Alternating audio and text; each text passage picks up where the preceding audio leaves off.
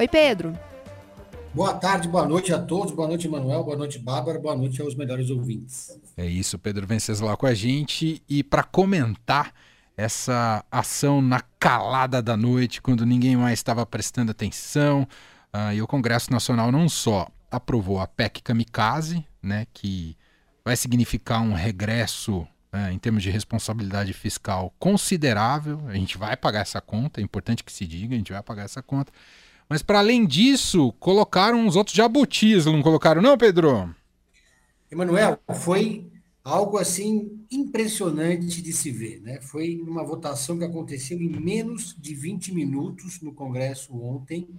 Passaram o trator literalmente sem nenhum alarde e aprovaram uma série de jabutis que tornam mais oculto ainda o orçamento secreto, que fica ainda mais secreto esses jabutis que foram aprovados ontem liberam o governo, autorizam o governo a distribuir cesta básica, trator, tudo no meio da campanha.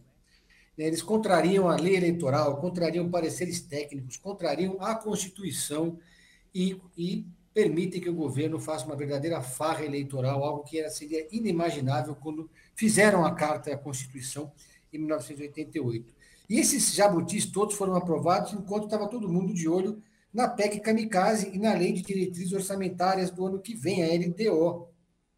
Então, estava é, todo mundo concentrado nessas duas votação, votações, sendo que a PEC Kamikaze, que amplia ali os benefícios sociais e dá o auxílio, o auxílio uh, para esse ano, teve o apoio, inclusive, da oposição. Né? Ninguém quer deixar digital uhum.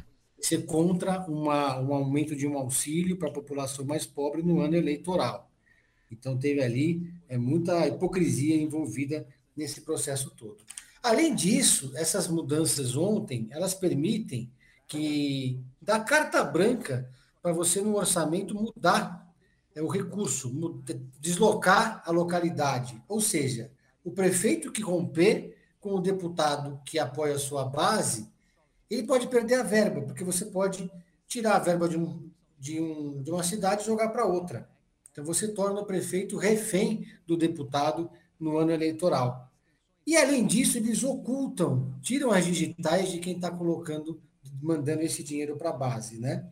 E é uma ocultação né, desse, da, da, autoria do processo todo, ou seja, uma verdadeira farra que o Bolsonaro promoveu ali no Congresso Nacional, o Centrão deitando e rolando na eleição, enquanto o Bolsonaro é, aposta todas as suas fichas, as suas fichas nesse auxílio, mas omite o principal, que o auxílio vai só até dezembro e arma uma verdadeira bomba fiscal para o próximo presidente da República. Então é a PEC do desespero.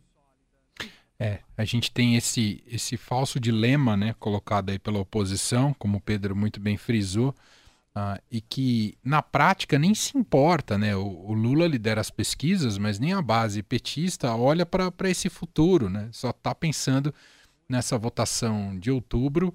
Uh, e isso é sinal, é muito sinal do, da baixa representatividade dos partidos, não é, Pedro? Porque na hora H o que vale é esse oportunismo eleitoral.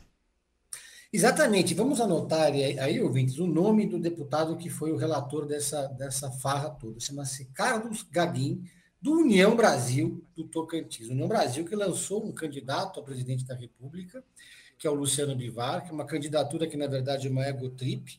É o partido mais rico do Brasil, tem quase um bilhão de reais para gastar, para jogar na campanha presidencial, mas na prática, a União Brasil atua no Congresso como linha auxiliar do Bolsonaro e do bolsonarismo. Inclusive, na eleição, o Bivar acaba cumprindo um pouco esse papel. Né? Em vez de fortalecer a terceira via e criar uma candidatura, fortalecer uma candidatura única, que no caso seria a da Simone Tebet, que se tivesse União Brasil com ela, teria um tempo de televisão muito grande, maior até do que, eventualmente, do que o do Lula. Não, preferiu lançar uma candidatura solitária para marcar a posição.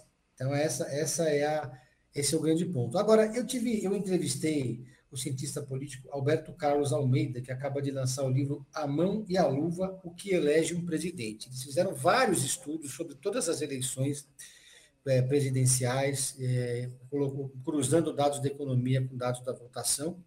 E a grande conclusão é o seguinte: quem decide a eleição é a inflação por consequente, e consequentemente o poder de compra do eleitor. Sim. É muito difícil que essa, esse dinheiro na veia, que são esses programas que o Bolsonaro aprovou, mudem o resultado da eleição, porque essa é uma eleição de mudança, não é uma eleição de continuidade. A única vez que aconteceu de o eleitorado mudar o humor e deixar de ser uma eleição de, de oposição para ser uma eleição de continuidade foi em 1994, no plano real. Naquele ano, até junho, o Lula liderava as pesquisas, o humor do eleitorado era de mudança, mas o plano real causou um impacto tão grande que houve uma virada de jogo e o, e o humor do eleitor passou a ser de continuidade. Nada indica que isso vai acontecer nesse momento, mesmo com esse dinheiro todo, porque é, o dinheiro vai cair na conta das pessoas, mas elas vão chegar no supermercado e vão ver que o maior investimento que elas podem fazer é mesmo comprar um frango e deixar congelando, porque ele vai valer mais na semana que vem. É. Uh, e eu tenho dúvidas é, se realmente os, os dividendos de uma PEC como essa são distribuídos entre todos, se o eleitor faz esse cálculo. Não há dúvidas de que beneficia o Bolsonaro. Eu não tenho, é, só que eu tenho dúvida se beneficia a todos. Uh, o que para mim torna ainda mais absurdo o voto, absurdo o voto da oposição. É, porque uh, é uma questão de narrativa para a oposição, né? O, o, o Lula criou esse programa que mudou de nome então, eles não teriam o que dizer. Agora, o mais grave de tudo que, que aconteceu ontem na calada da noite, eu acho que é até mais grave do que a questão do auxílio, foi essa, essa liberalidade total para os deputados operarem o dinheiro do orçamento do, do orçamento secreto para comprar prefeitos. E, e dizer, nunca o Congresso foi tão forte, porque com o presidente fraco, o Congresso fica forte. E o, e o grupo do Centrão que comanda o Congresso passou a tomar algumas atitudes que jamais tomaria se tivesse um executivo forte. Né? É, é absolutamente impensável você, no ano eleitoral, permitir que o deputado que liberou a emenda para uma determinada cidade, se, se brigar com o prefeito, muda e tira o dinheiro da cidade. Né? É, uma, é uma questão de uma chantagem política autorizada oficialmente, de ofício, pelo Congresso Nacional, né, mano?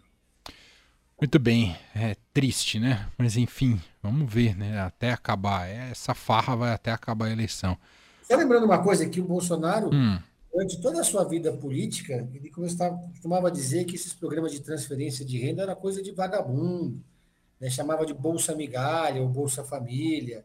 É, é uma incoerência total. Não é, não é difícil você encontrar incoerências no discurso do Bolsonaro, mas essa é muito flagrante, né?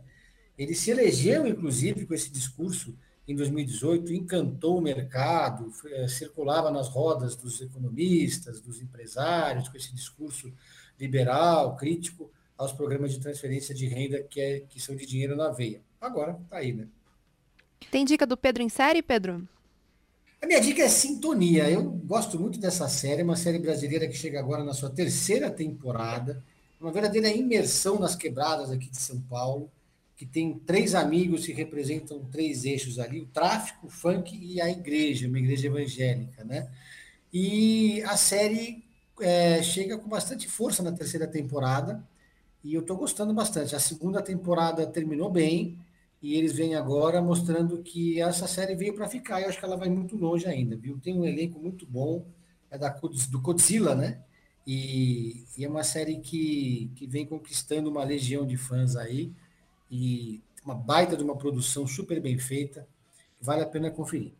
Muito bem. Pedro Venceslau, que apresenta o Pedro em Série aqui em nossa programação e tá às terças e quintas no fim de tarde. Obrigado, Pedro. Até semana que vem. Até semana que vem. Um abraço a todos. Fim de tarde Eldorado, uma revista sonora para fechar o seu dia.